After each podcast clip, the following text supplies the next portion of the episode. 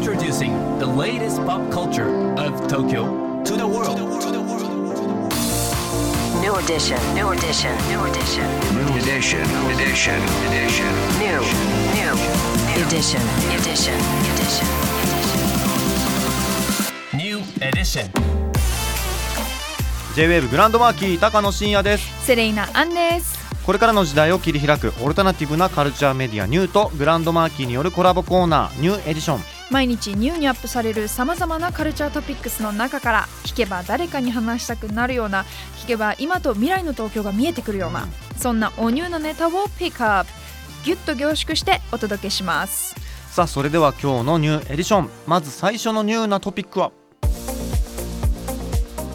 ？D&AD アワーズ2024エントリー受付が開始。うんイギリスの非営利団体 D&AD が主催するデザインと広告のための国際賞 D&AD アワーズ2024のエントリー受付が先週水曜日から開始されました。は1962年にイギリスで創設されたというねことなんですけれども、ねすごい毎年ねたくさんの作品が。そうなんですよ、うん。毎年75カ国以上から2万を超える作品が応募され、世界各国から著名の著名なデザインやそして広告、うん。プロダクションなどの専門家が、えー審査を行うんですね。はい。で審査の厳しさから世界で最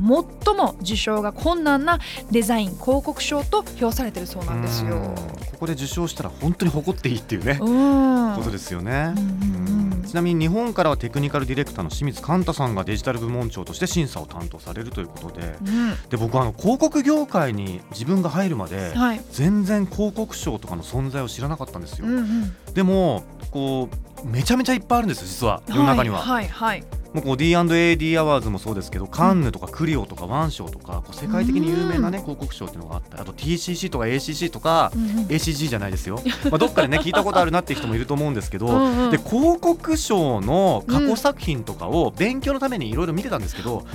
めちゃめちゃ面白いです。うん。広告賞むしろなんか一般の方ほど一般の方っていう表現も変ですけど、まあ、ここに携わってない方、業界と関係ない人とかの方がなんか面白がれるかもしれないなとか、なるほどね。あのいろんなねやっぱねこのデザインっていう部門ですけど、うん。デザインと広告のためのねアワードですけど今回この D&AD は。うん。絶対にこうアイデアが入ってるんですよ。何かしらの。うん。でそれはね。そうそうそう。でこうアイデアっていうのが結構大きな評価のポイントになったりするから、はいはいこんな発想があるんだとか、うん。こんな面白い考え方があるんだっていうそういうね考え方を知れるきっかけとかにもなったりとかしてうん。すごくいいななんて思います。うんうん。改めてこちらエントリーが来年3月13日までで授賞式は来年の5月22日の開催を予定しているとのことですので我々も追っていきたいですね。はい。はい。そしてですね今日深掘りするのはこちらでございます画「性欲」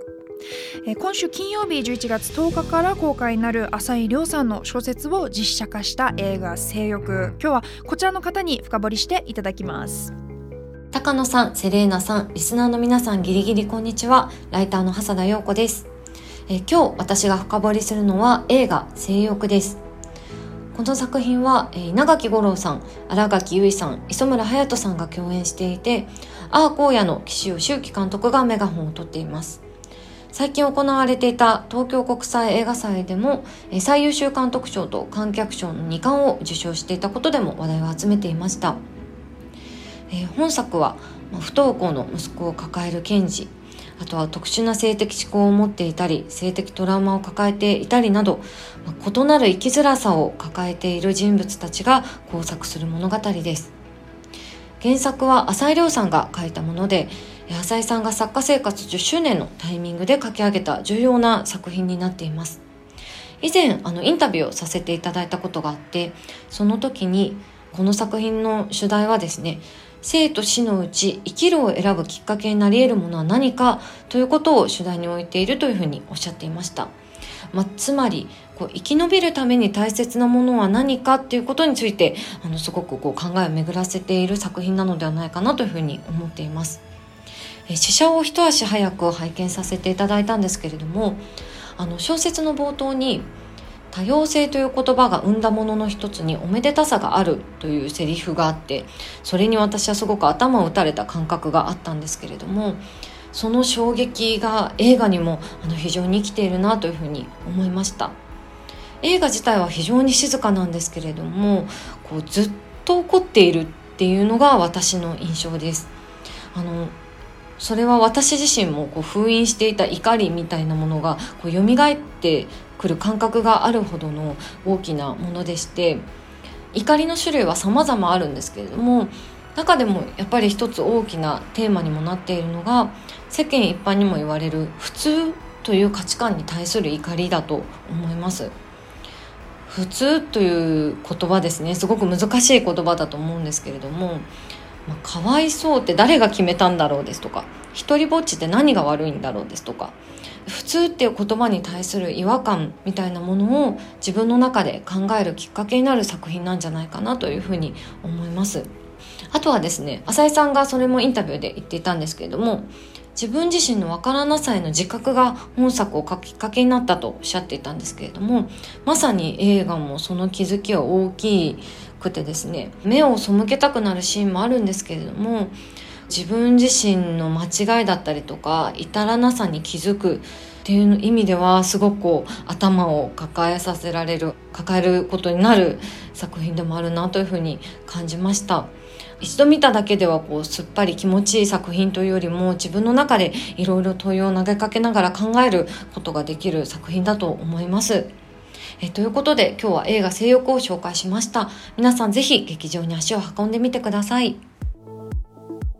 浅田さんありがとうございました。いやー見たいなこれまた気になる作品ですね。そうなんですよ。でこれね僕も原作がやっぱすごい話題になってますからいろんなところでね、うん、面白いと言われてて、はい、あの一昨日ぐらいから読み始めたんです。もうね書き出しから結構心つかまれるというか、はいはい、まあちょっとネタバレになるんでねあれなんですけど結構衝撃的な内容がね、うん、こうはから始まるという感じなんですけど、うん、なんだろうなこう多様性って結構便利な言葉ではあるじゃないですか、うん、便利な言葉としても使われることがあって。それに対して疑義を呈する部分もあったりとかとにかく深く考えさせられそうな作品だなと思います。我々もなんか人事じゃないかなというね、はい、改めて映画「性欲」今週金曜日11月10日から公開になりますはい要チェックです、うん、そして今日ご紹介した情報はカルチャーメディアニューで読めるのはもちろんポッドキャストでも聞くことができます。目でも耳でもあなたのライフスタイルに合わせてチェックしてください